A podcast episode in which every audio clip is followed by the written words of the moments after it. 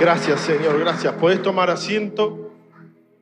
Damos gracias a Dios por esta mañana, por poder reunirnos una vez más y, y permitir que el Espíritu nos ministre, ¿verdad? A través de estas canciones, a través de melodías simples y letras, letras bien, bien definidas en cuanto a lo que tiene que ver con nuestras vidas y con nuestra fe. Como bien sabemos, por lo menos los que somos ya de la iglesia, de esta casa, de la congregación, estamos viviendo un año de grandes desafíos, ¿no? Como palabra rema para Iglesia al Encuentro, estamos transitando un año de grandes desafíos. Así como lo fue seguramente para este hombre, para Josué, cuando Dios le dio esta promesa, ¿no? Y esta orden a que sea fuerte, a que sea valiente, que no tuviera miedo, que no, te, que no se desanimara ante tremendo desafío de conquistar la tierra prometida, ¿no? Eh, y no sé si, si vos ya habrás identificado a esta altura tu, tu desafío personal para este año. Pero si aún no lo identificaste, yo te animo a que vos ores, teniendo nosotros esta palabra de parte de Dios, a que vos ores para que Dios te lo muestre. Porque tal vez sea, tal vez sea, yo pensaba mientras, mientras armaba el mensaje y yo digo, tal vez sea un año de decisiones importantes, ¿no? que ya no se puedan postergar más. ¿Cuántos tienen que tomar o han tomado ya alguna decisión importante? Y no, estoy, no me refiero a de qué color vas a pintar la habitación, ¿no? sino que me estoy refiriendo a una decisión que vos entendiste que era tiempo de tomarla, ¿no? ¿Cuántos han tomado una decisión así en lo que va del año? Hay unos cuantos. Tal vez vos tengas una decisión importante que tomar y está pendiente, ¿no? Tal vez este es tu desafío de este año. Algo que venís postergando o algo que venís este, relegando pero entendés que este es el año para ponerte en movimiento, como, como también tenemos esta palabra movimiento para nosotros, representada en la palabra profética local, ¿no? Y resulta que vos de, repente te encontrás, te encontrás ante, un ante un desafío en tu vida, uno que no planeaste, pero que de alguna manera estás enfrentado, eh, enfrentado eh, obligado, perdón, a enfrentarlo. Puede ser de tipo laboral, puede ser de, relaciones personales, ¿no? Matrimonios, matrimonial, puede ser con los hijos, puede ser familiar, puede ser económico, puede ser aún de servicio, ¿no? En tu iglesia local. Pero para los que somos hombres y mujeres de fe, yo creo que será principalmente un desafío espiritual. Porque eso significa que vos vas a tener que rendirlo todos los días a Dios para poder enfrentarlo, ¿no? Tal vez el desafío de buscar más a Dios, de ser más constante en tu vida de oración, de leer más la palabra, de consagrarte más, de integrarte más a la vida de la congregación, de la iglesia, en cuanto a lo que tiene que ver con, las actividades que tenemos, los discipulados, las reuniones de edad. Pero en esta vida cristiana, en esta vida nosotros los cristianos tenemos un gran desafío en común. Y de eso es lo que yo quiero hablarte en esta mañana. Porque al margen de los que puedan ser tus desafíos personales, propios, familiares, yo creo que como cristianos tenemos un desafío en común todos.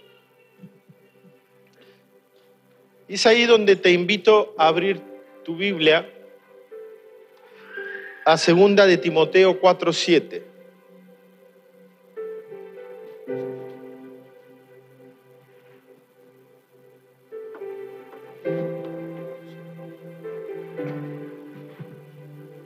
Segunda de Timoteo 4, 7.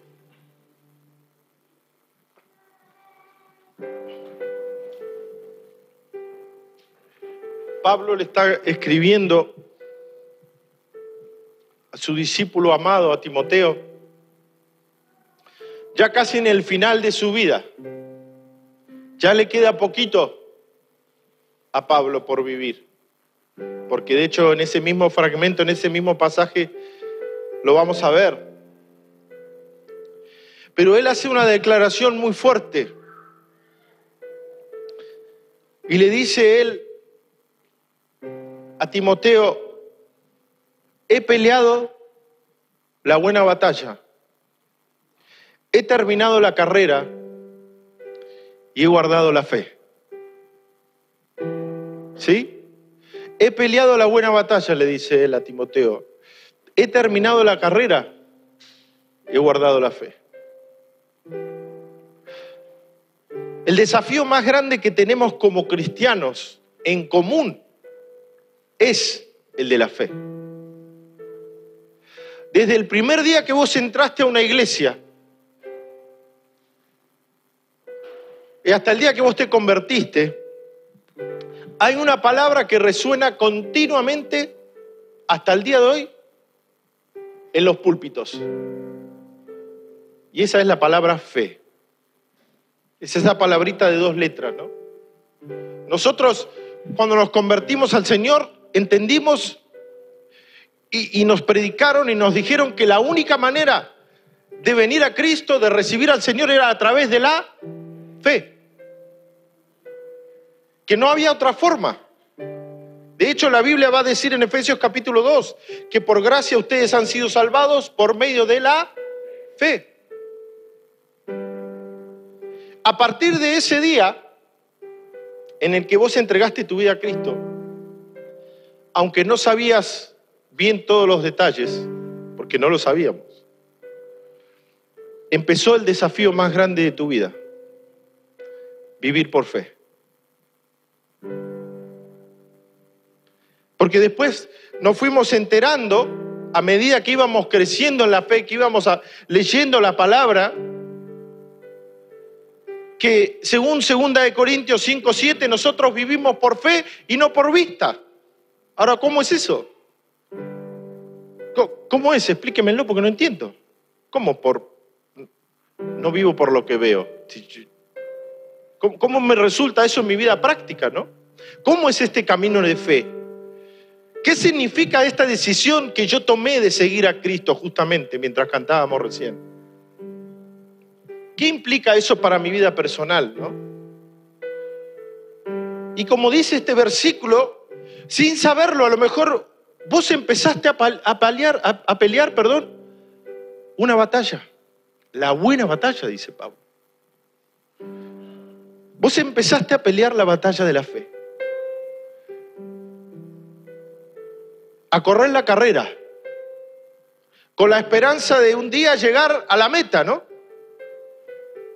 Esa meta gloriosa de encontrarnos un día con quién? Con nuestro Salvador nuestro Señor Jesús. ¿Te imaginas ese día? ¿Te imaginas ese día cuando llegue ese día, cuando vos te encuentres cara a cara con Él y Él te diga, buen siervo y fiel?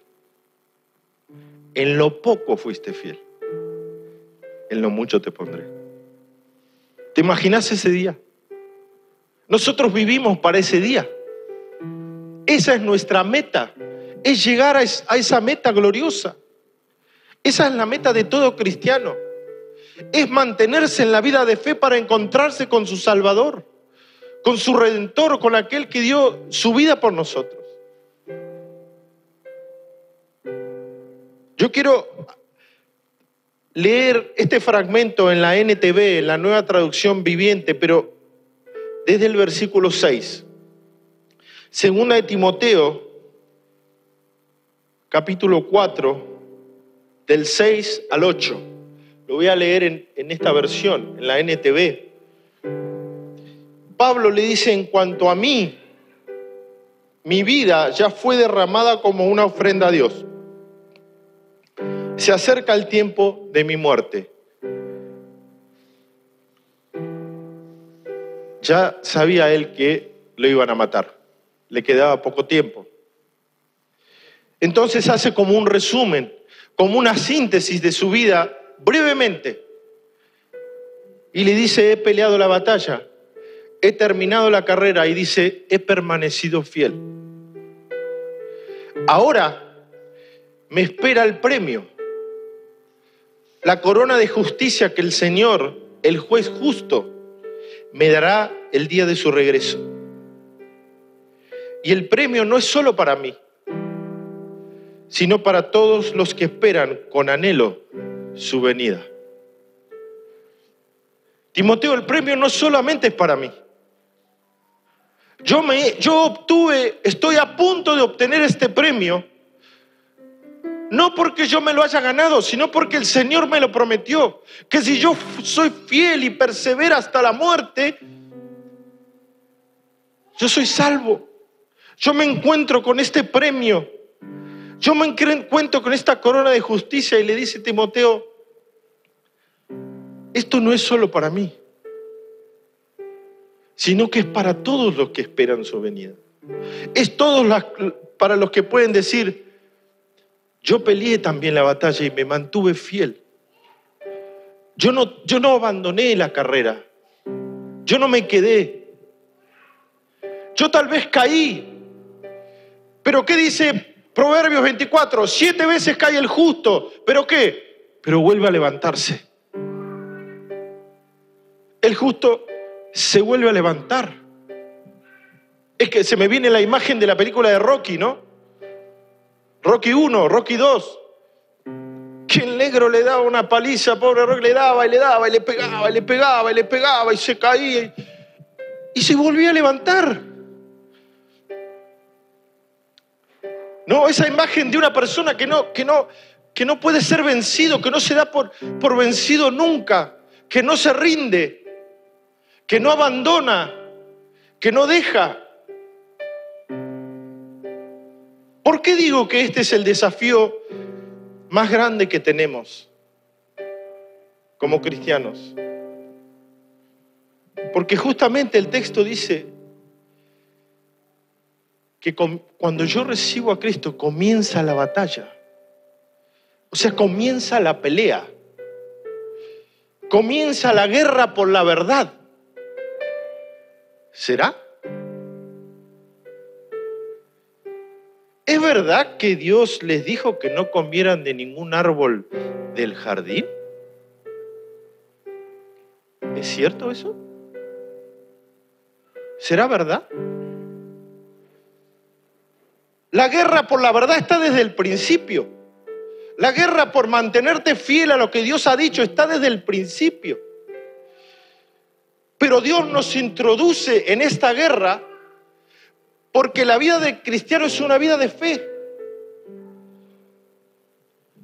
Nosotros, cantando esta canción, ¿no? He decidido seguir a Cristo. Nosotros decidimos creerle a Dios y lo que Él dice para obedecerlo por el resto de nuestras vidas, hasta que Cristo vuelva. Esa es la decisión que nosotros hemos tomado. De hecho, cuando vos lees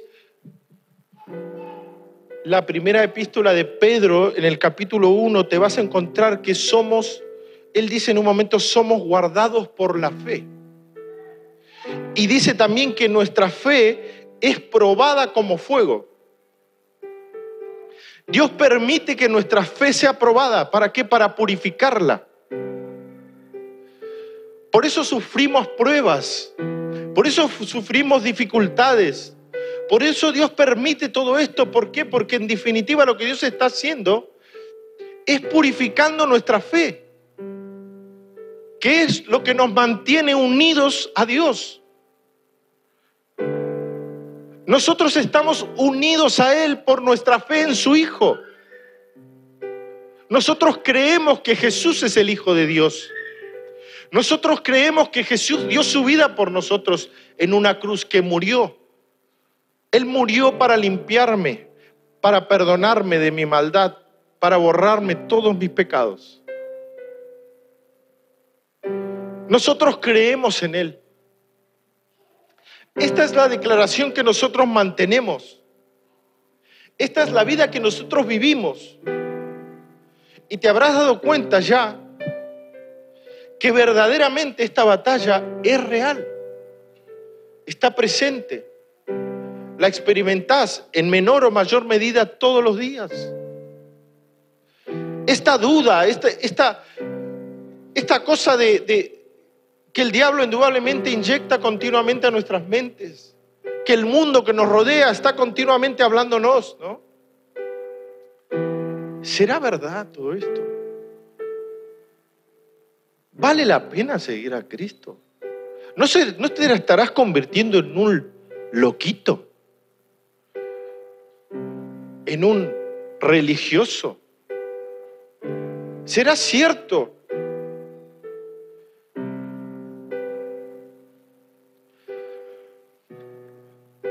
Primera de Timoteo 4.1, siguiendo Pablo en la carta anterior,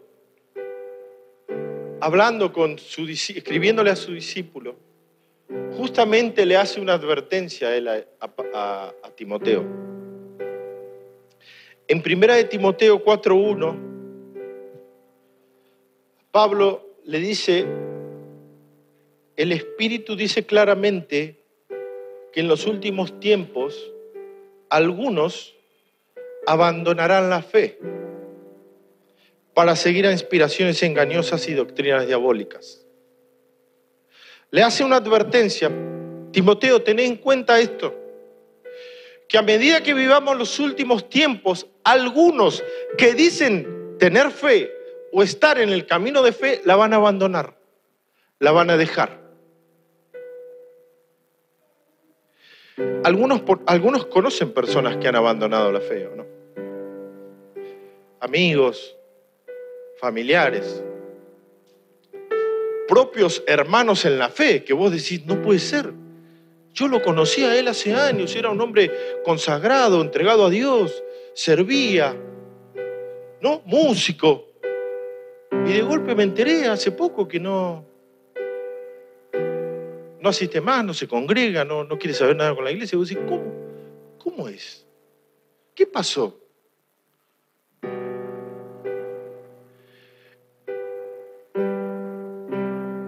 El diablo, según este versículo, es el que, es el que está detrás de todo este tipo de engaño. Según este versículo, el, el diablo es el que está continuamente tentando a los cristianos, tratando de engañarlos, de mentirles, de disuadirlos. ¿Para qué? Para apartarlos de la fe. Para que abandonen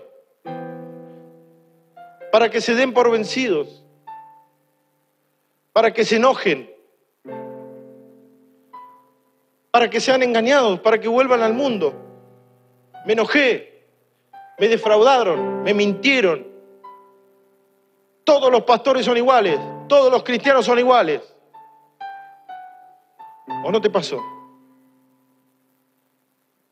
La iglesia, no me hable de la iglesia porque ¿sabes qué? Yo soy cristiano, pero no, no me hable de la iglesia porque no voy. ¿O no?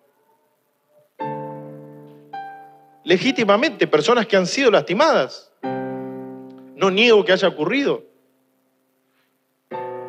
Pero abandonan la fe. Tiran todo por la borda. Que un hombre o una mujer te haya lastimado no significa que Cristo no siga siendo tu Señor y Salvador. No significa que Cristo no siga siendo el que te perdona, el que te limpia, el que te sostiene, el que te ayuda en el día malo.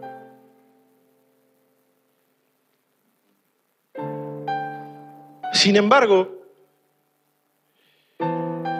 Jesús va a decir en Lucas capítulo 9,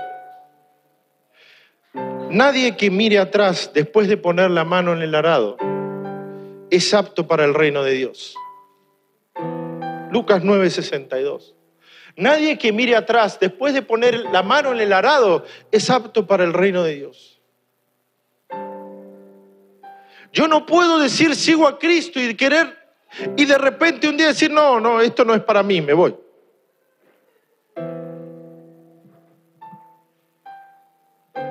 Yo no le puedo dar la espalda al Señor. Yo no lo puedo abandonar a Él, más allá de lo que he vivido, lo que he sufrido, lo que me han hecho o lo que me pasó. Cristo sigue siendo fiel, dice la Biblia. Y nosotros, aunque seamos infieles, dice Él sigue siendo fiel. ¿Cómo yo lo voy a abandonar a Él? ¿Cómo yo lo voy a dejar a Él? Si Él dio su vida por mí, si Dios entregó su Hijo por amor, por eso si yo no tomo conciencia de que, de que esto es una guerra, de que esto es una batalla de la fe, es una batalla espiritual, como lo dijo Pablo, yo peleé, yo peleé, yo la viví, yo sufrí. Y si, si hubo uno que sufrió fue él, ¿eh? Que la pasó mal fue él. De hecho está preso cuando está escribiendo esto. Yo lo viví, yo lo pasé, pero yo no abandoné. Yo peleé. Porque esta batalla vale la pena pelear. Porque no hay que abandonar, porque no hay que dejar. Porque Cristo tiene prometido un galardón para mí, dijo él. Para todos los que esperan en él. Por eso yo creo que este es el, el desafío más grande para nosotros como cristianos. La vida de fe. El creerle a Dios. El poner su palabra por encima de todo. El entender que sus promesas son suficientes para mí, para sostenerme en cualquier día. Cuando me enojo, cuando me desanimo, no miro al cielo diciendo, uy Dios, ¿dónde estás? ¿Qué me dejaste ahora? No pongo en duda aquel que me salvó, no pongo en duda aquello que yo dije creer en ese primer día cuando me entregué al Señor, cuando caí rendido en un altar, cuando tomé una decisión, porque esa decisión Dios la vio. Yo dije, sí, te voy a seguir. Yo dije, sí, creo. Por eso Cristo dice, si me vas a seguir, tenés que evaluar el costo primero. Porque ningún hombre que va a edificar una torre, dice él, no se sienta primero y saca los cálculos a ver si la va a poder terminar. Tenés que calcular lo que te va a costar seguirme. Porque tiene un costo. Porque entras en una guerra por tu vida. Porque entras en una guerra por la verdad, por la verdad de Dios. Como te reía, como te leía recién. Así como fue en el principio, cuando Satanás tentó a Eva. ¿Será? ¿Con que Dios ha dicho esto? Esto sigue estando. Esta sigue siendo la misma tentación. Aún al día de hoy. ¿Será que Dios te ama? ¿Por qué entonces permitió que vivieras eso? ¿Será que Dios quiere que te vaya bien? ¿Por qué entonces no conseguís trabajo?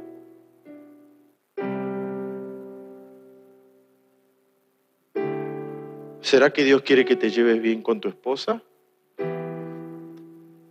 ¿Por qué se llevan tan mal?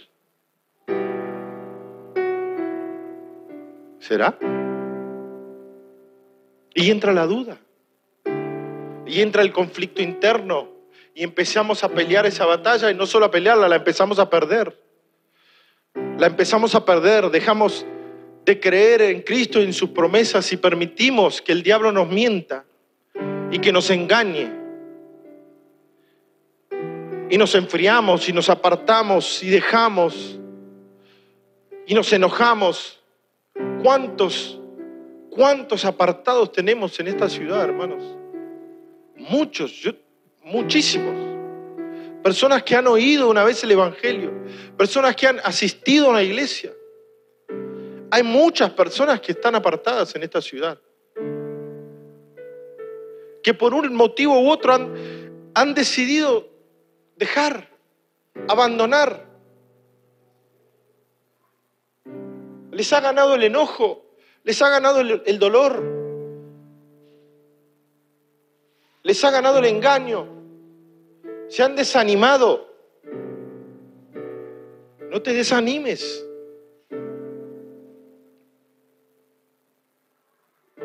Claramente la Biblia enseña otro principio, que sin fe no se puede agradar a Dios. Uno de, mis versículos preferidos es este, es Hebreos 11:6. Sin fe es imposible agradar a Dios. Dice la primera parte. Sin fe yo no puedo agradar a Dios. ¿Cómo es eso? Yo me tengo que acercar a Dios creyendo que Él es, creyendo que por medio de Cristo yo tengo acceso a Él, creyendo en su palabra, creyendo todo lo que Él ha dicho de mí. Sin fe yo no puedo agradar a Dios. Yo debo moverme en fe y vivir en fe, en base a lo que Dios ya ha dicho, en base a lo que Dios ya ha prometido. Así debo vivir. Esta vida de fe a la que fuimos introducidos cuando creímos en Él. Esto que yo decía hace, hace, hace un ratito, ¿no? Vivimos por fe y no por vista. ¿Cuántas promesas te ha hecho el Señor que aún no se han cumplido? ¿Cuántos años tuvo que esperar David cuando fue ungido como rey? Vos vas a ser el próximo rey, le dijo Samuel. Era un jovencito 15 años lo persiguió Saúl. Y mientras tanto, Dios dónde estaba? Sin fe es imposible agradar a Dios. Abraham, vas a ser papá. 25 años pasaron. Y mientras tanto, Sara dijo, y tal vez no va a suceder como nosotros estamos pensando que suceda, por ahí es mejor que vos te acuestes con mi sierva, ¿no? Para resolverlo de una vez por todas, porque indudablemente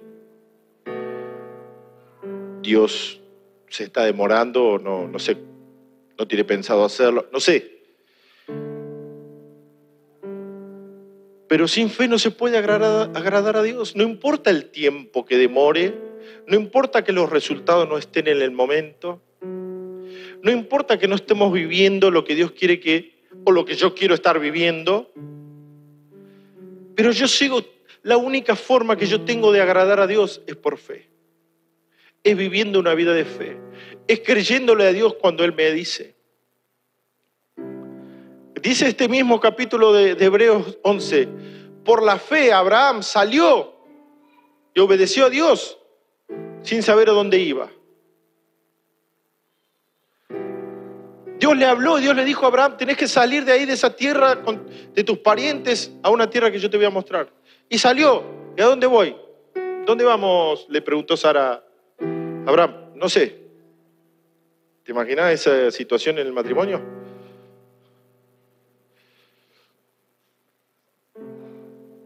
Complicado. ¿eh? ¿Dónde vamos, querido? Amor. La verdad no tengo idea. Dios me dijo que saliera nada más. Ay, entonces, sí, sin fe es imposible agradar a Dios. Abraham dice, salió sin saber a dónde iba, pero esa fe le agradó a Dios. ¿Por qué? Porque estaba creyendo en lo que él dijo. Nosotros somos la generación de los resultados, de, de el llame ya, ¿no? Del raspe aquí, del instantáneo, del pedido ya. Todo rápido, del microondas, todo rápido. Yo me río porque, bueno, uno de los desafíos familiares para nosotros este año fue dejar a mi hija en Buenos Aires a estudiar. Es un desafío para la familia. Jami ha vivido toda su vida con nosotros, lógicamente. Y, y bueno, yo la acompañé, fui con ella, estuve ahí con un nudo en la garganta algunos días, ¿no? la ayudé con el departamento y bueno, le ayudamos con mi esposa a comprar algunas cosas, una mesa, un lavarropas para que pudiera lavar la ropa. Y ella en un momento me dice, pa, ¿podemos ver un microondas?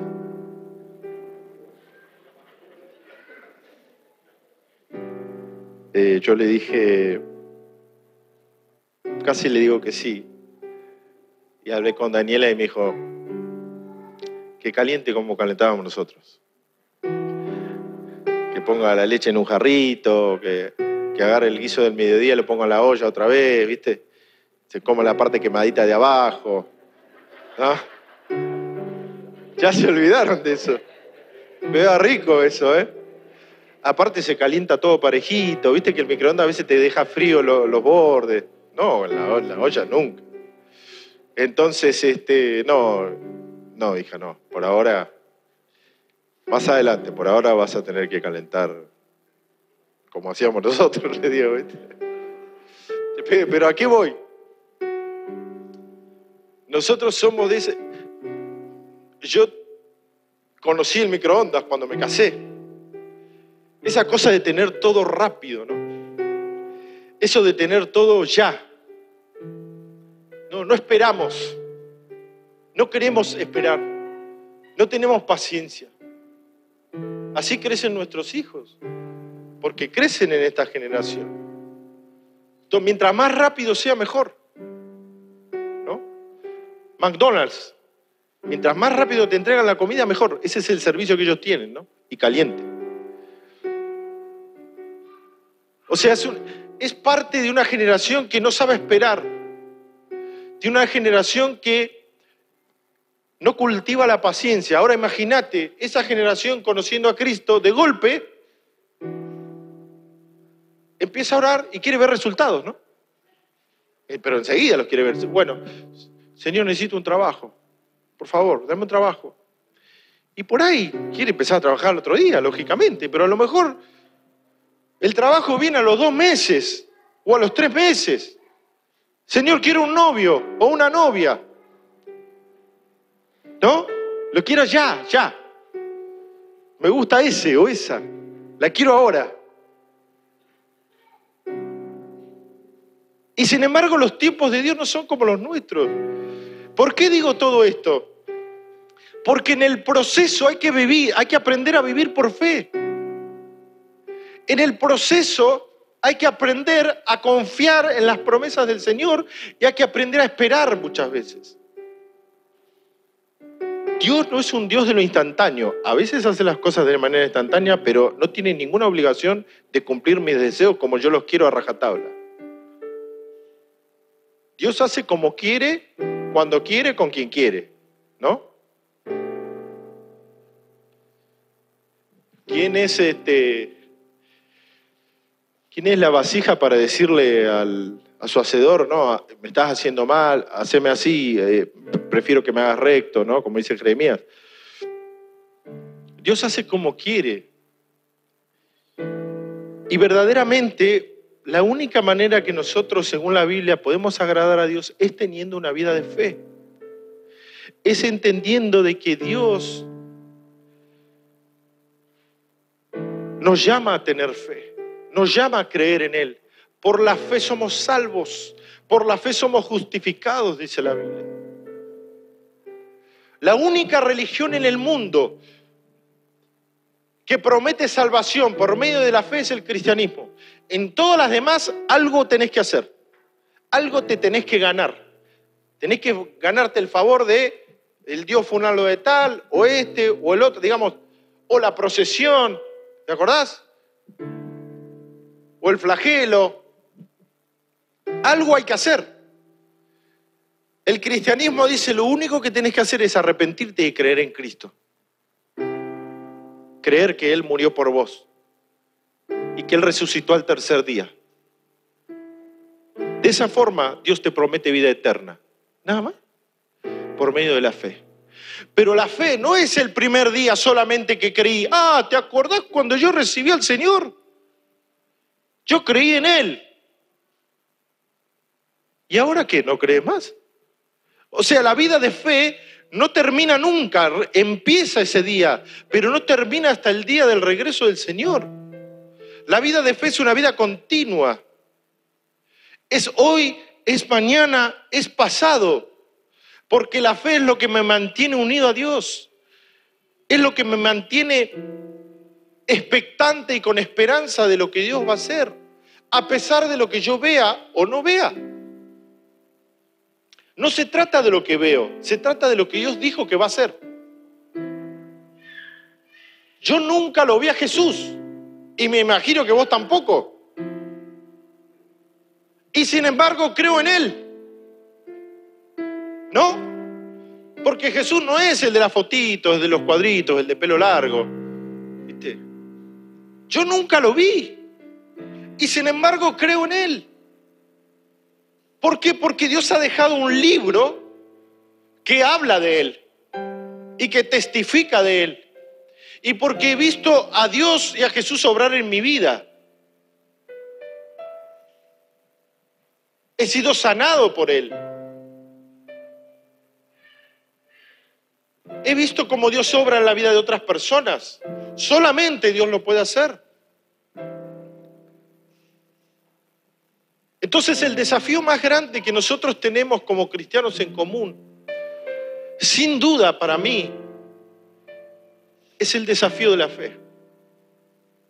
Es esta palabrita que está continuamente resonando y resonando y sonando. Hay que tener fe. No la fe de los paralamas, ¿no? El arte de vivir con fe y sin vivir con fe en qué, decía la canción. Sino la fe en el Señor. Sino, no esa fe en lo que, y yo tengo fe de que, que todo cambiará, decía Plito Ortega, ¿no? Sí, pero ¿en fe en qué? ¿En quién? Eh, el buen deseo, nada más. Las buenas ganas. Pero nosotros no tenemos el deseo, solamente un buen deseo. Nosotros tenemos una promesa, una palabra escrita de Dios para nosotros. Yo creo lo que Dios dice que me dijo. Yo no creo algo que se me ocurrió a mí. Yo me muevo en base a lo que Dios me prometió, no en base a lo que siento o no siento. Yo avanzo en base a lo que Dios tiene planeado y marcado y cómo me da dirección. Eso es vivir una vida de fe. Por eso este año es tan importante el movimiento.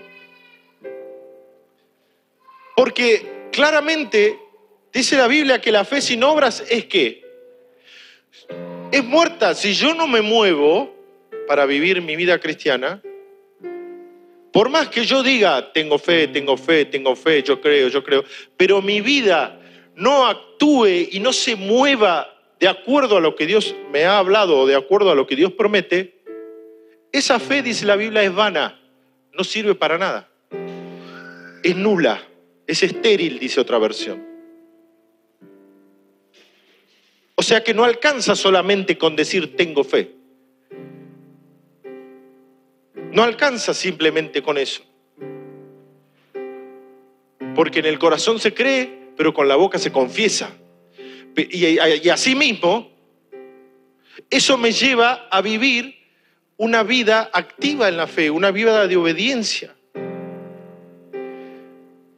El creerle a Dios es saber esperar en Él, es saber actuar cuando debo actuar, es saber moverme aunque tenga dudas. Nadie dijo que no vas a tener dudas. Sin embargo, la incredulidad hay que vencerla, porque también es un pecado la incredulidad. Pero la incredulidad va a estar, mejor dicho, la duda puede estar presente, porque es la tentación continua que tenemos. ¿Será esto verdaderamente de Dios? ¿Dios querrá esto para vos? ¿Y si te sale mal? ¿Y si no es para y si no es eso tuyo? Si Dios realmente no quería eso, hay que animarse a dar el paso, ¿no? Si Moisés no daba el paso en el Mar Rojo, el agua no se dividía. Eso es fe en acción. Imagínate a Moisés ahí frente al mar, con toda la multitud de los israelitas y el ejército atrás, ¿no? Llegando. Dios, yo creo en ti, yo creo, yo creo, yo creo, yo creo, yo creo. ¿Qué hago? Dios le dijo, avanza, camina, abrilo. Hasta que él no puso un pie en el agua, el agua no se dividió. Eso es fe. Así debe ser nuestra respuesta al Señor. Hasta que yo no avanzo, hasta que yo no me tomo de las promesas del Señor,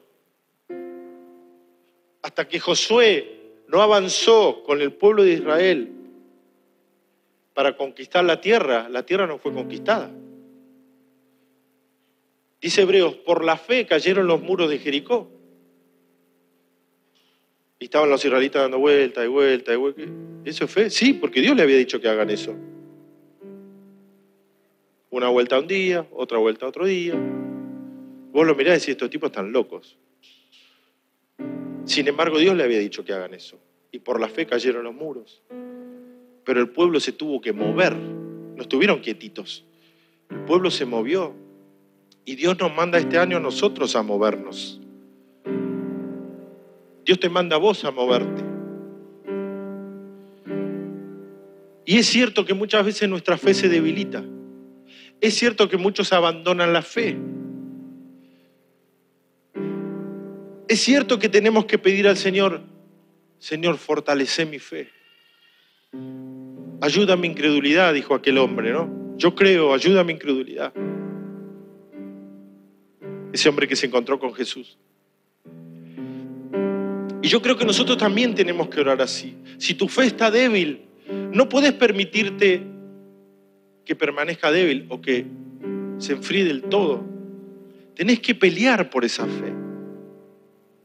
No podés darte el lujo de abandonar, no podés, no podés permanecer pasivo ante esa realidad, porque muchos hemos pasado por momentos débiles en nuestra propia fe desganados, desanimados, cansados, confundidos. Pero sin embargo la Biblia me dice a mí que es necesario que esa fe esté fuerte. Dios prueba esa fe, Dios permite que esa fe sea probada. Duele, muchas veces duele, sí, duele. No es como yo lo tenía pensado, seguro. Seguramente a más de uno Dios los ha probado en la fe. Y tal vez no ha sido muy lindo la experiencia. Pero depende de cómo vos saliste de esa prueba, si vas a ser fortalecido o no. Dios te fortalece al salir de ahí. Tu fe es purificada, es limpiada. Porque vos no abandonaste a Dios en el camino. Vos cuando lees el, el libro de Job, te encontrás con este dilema. Este es un dilema de fe para Job al principio. Y el diablo usa a la esposa para decirle, ¿todavía vos seguís creyendo en Dios? ¿Te acordás? ¿Por qué no lo maldecís y te morís? Le dijo así la tentación a abandonar la fe, a dejar. Esto te está pasando por tu Dios, Job. Déjalo. Negalo. Maldecilo. Mira lo que te pasó. Nos quedamos sin hijos, Job. Nos quedamos sin nada. Sin nada. Literalmente. El hombre más rico, dice la Biblia, de esa zona, de esa región, ¿Por qué no, por qué no abandonás a tu Dios? ¿Por qué seguís creyendo en Él? ¿Por qué seguís esperando en Él? Mira lo que estamos viviendo. Maldecilo y morite, Job, le dijo la esposa a Job. Y sin embargo, ¿cuál fue la respuesta de Job? Jehová dio, Jehová quitó. Bendito sea el nombre de Jehová. No lo negó. No dejó de creer en Él. Con todo su dolor, con toda su angustia, con lo que debe haber significado estar viviendo en ese momento. Si lees la historia, lo vas a ver. Sin embargo, no lo negó. Si tu fe está débil, tiene que ser fortalecida el Señor. Si has sido tentado a abandonar, es una llamada de atención. Porque Jesús dijo en Lucas capítulo 18, cuando venga el Hijo del Hombre, ¿encontrará fe en la tierra?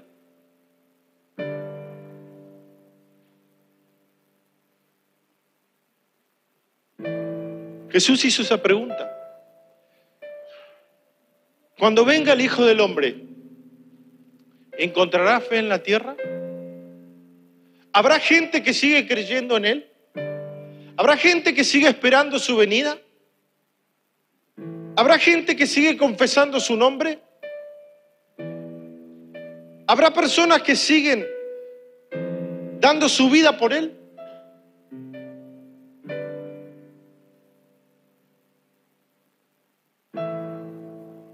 A lo mejor vos tengas que hacer un, un autoexamen de tu propia fe.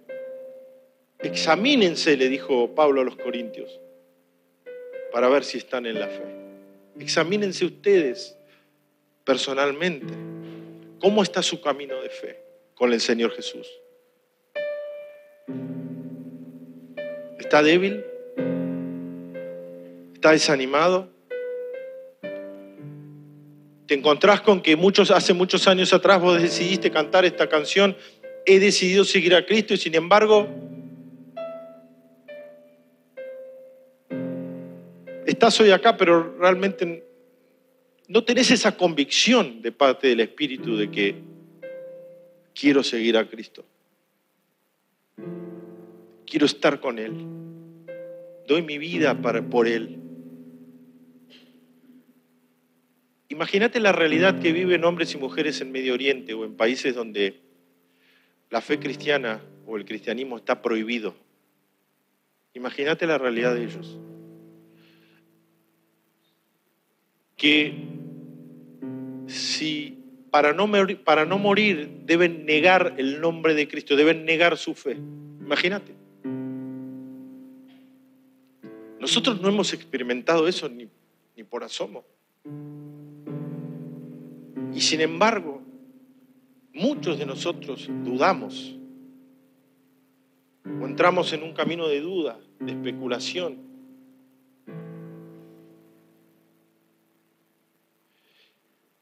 Si vos estás dispuesto a seguir a Cristo, tenés que renovar tu fe en Él. Tenés que depositar nuevamente toda tu confianza en Él. Tenés que decirle, vos sos mi Señor, vos sos mi Salvador. Vos moriste por mí, vos me perdonaste mis, vos perdonaste mis pecados. Yo te voy a seguir hasta el día que vos llegues, que vos vuelvas. Hasta el día que vos me lleves, yo voy a seguir. No te voy a negar. Me va a costar, tengo posición en mi casa. Yo soy el loquito de la familia, el fanático. Yo soy el que ve, yo soy el que en vez de salir los fines de semana vengo a la iglesia. ¿no? Los sábados de la noche estoy con los jóvenes no voy al boliche, pero yo decido. Esa es una decisión personal tuya y esa decisión no es una decisión menor, es la decisión que determinará el resto de tu vida, y no solo el resto de tu vida, el resto de, tu eternidad.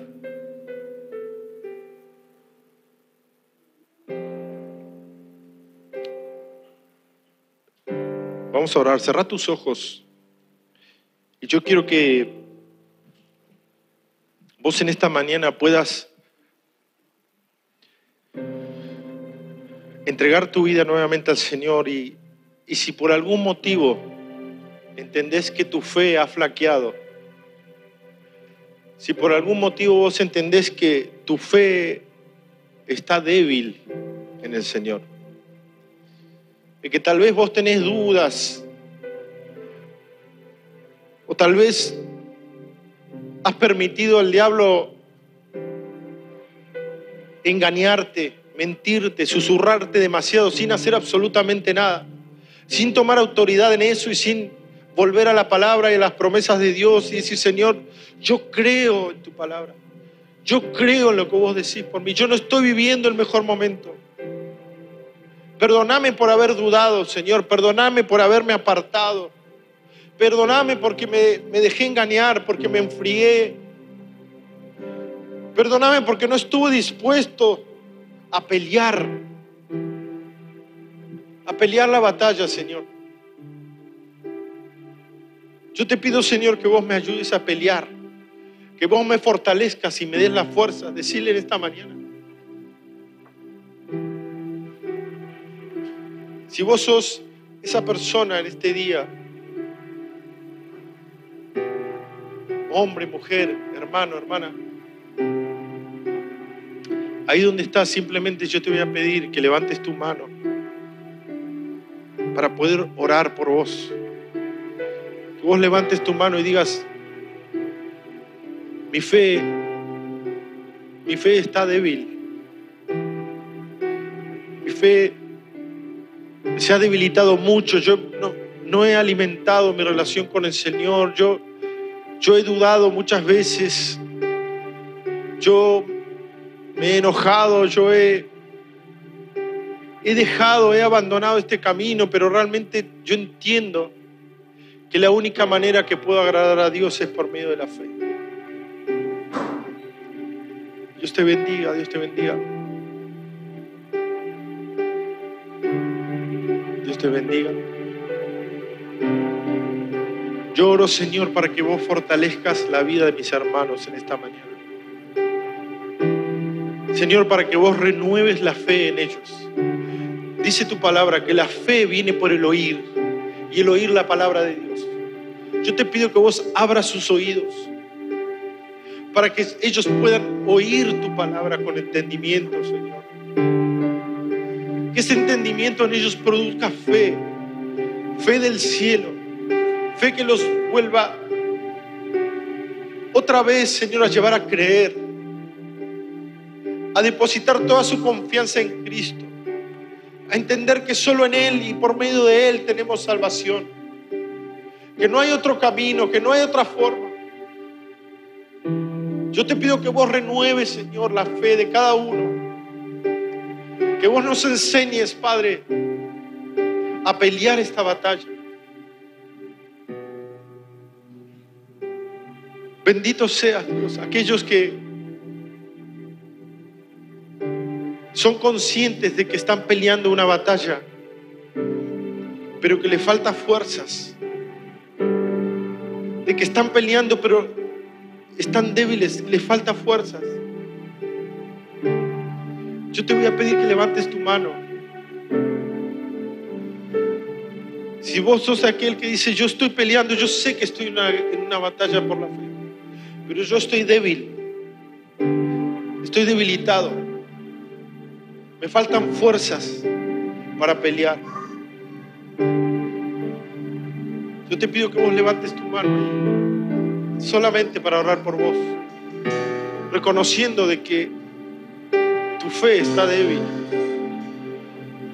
de que la batalla es dura, sí, de que la lucha espiritual es dura, sí, pero yo estoy dispuesto a seguir peleando, solamente que me faltan fuerzas.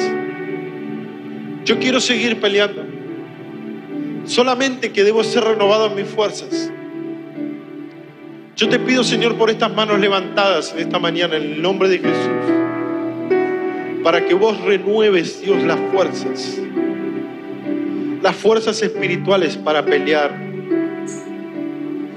Renovar las fuerzas espirituales para pelear esta batalla, Señor, esta batalla de la, de la fe. Llenalos, Señor, del poder de tu espíritu. Animalos avivalos. Volvé, Señor, a encender plenamente esta llama del Espíritu en ellos. Llévalos a buscarte, Señor. Llévalos a llenarse de fuerza en tu presencia, Padre. Llévalos nuevamente a ser renovados por el poder de tu Espíritu. A entender, Señor, que debemos seguir peleando hasta el último día. Pelear esta buena batalla hasta el día que Cristo venga, Señor. A renovar este compromiso con vos, esta decisión que un día ellos tomaron delante de la cruz cuando decidieron seguirte, Señor, yo te pido que vos renueves en ellos este compromiso, estas fuerzas, esta decisión por seguir a Cristo. En el nombre de Jesús. Bendito seas Dios. Gracias Señor. Alabado sea.